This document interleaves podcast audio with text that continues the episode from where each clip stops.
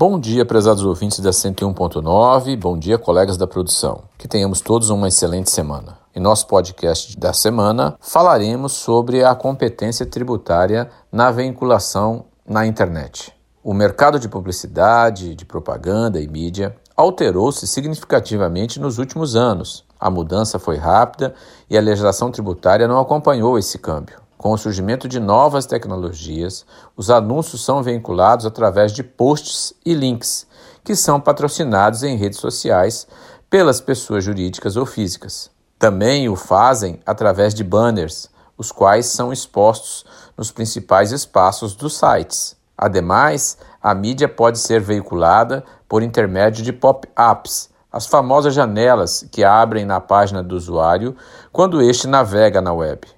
Os assinantes pagam aos veículos pelo número de exibições do seu produto ou marca, ou até mesmo pelo número de cliques que são feitos em sua página. Contudo, como toda atividade mercantil, independentemente da forma de veiculação, este nicho de mercado sofre a incidência de impostos. De quem é a competência para tributar o mundo digital? Quem tem o direito ao imposto gerado nessas atividades? Os estados ou os municípios? A celeuma é antiga e agora o conflito de competência sobre qual ente federado deve exercer a tributação se acirrou, pois todos querem as receitas oriundas da divulgação na internet. Então, questionamos, prezado ouvinte, estariam essas atividades sujeitas ao ICMS ou ao ISSQN? Afinal, trata-se de mercadoria ou prestação de serviço? Os estados têm uma compreensão que veiculação e divulgação de publicidade, independente do meio em que é difusionada, é fato gerador do ICMS. Nesse sentido, o Tribunal de Impostos e Taxas, o TIT, do Estado de São Paulo, amparado no artigo 155, inciso 2 da Constituição Federal, e no artigo 2 inciso 3 da Lei Complementar 87 de 96, passou a orientar os sites e provedores de conteúdo a efetuarem sua inscrição como contribuinte de ICMS no Estado de São Paulo.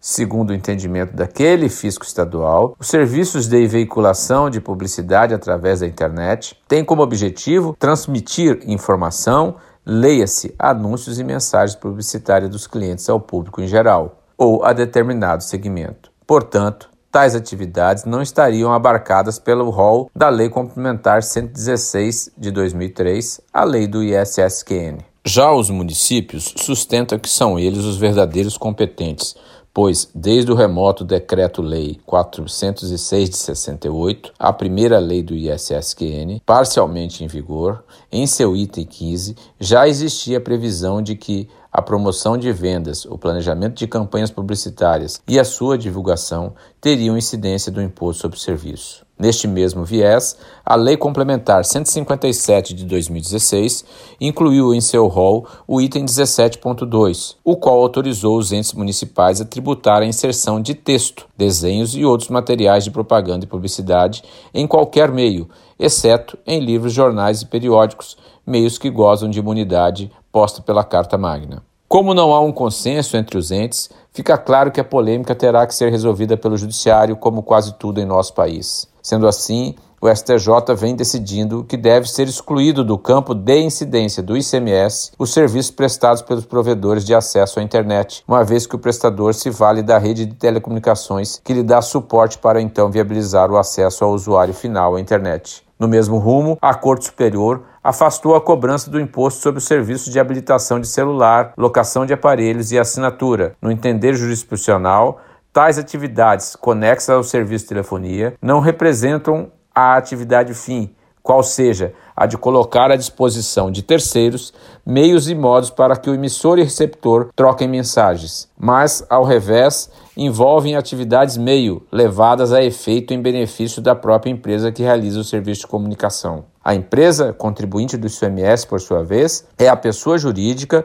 concessionária do serviço concedido pela Anatel, mantendo o domínio e a exploração do canal que realiza o tráfego de dados. Os sites e aplicativos que vinculam o conteúdo publicitário no seu turno são meros usuários da rede de serviço de telecomunicações, tal como o provedor de acesso à internet. Portanto, estes ficam fora do alcance do ICMS e devem contribuir para o ISSQN.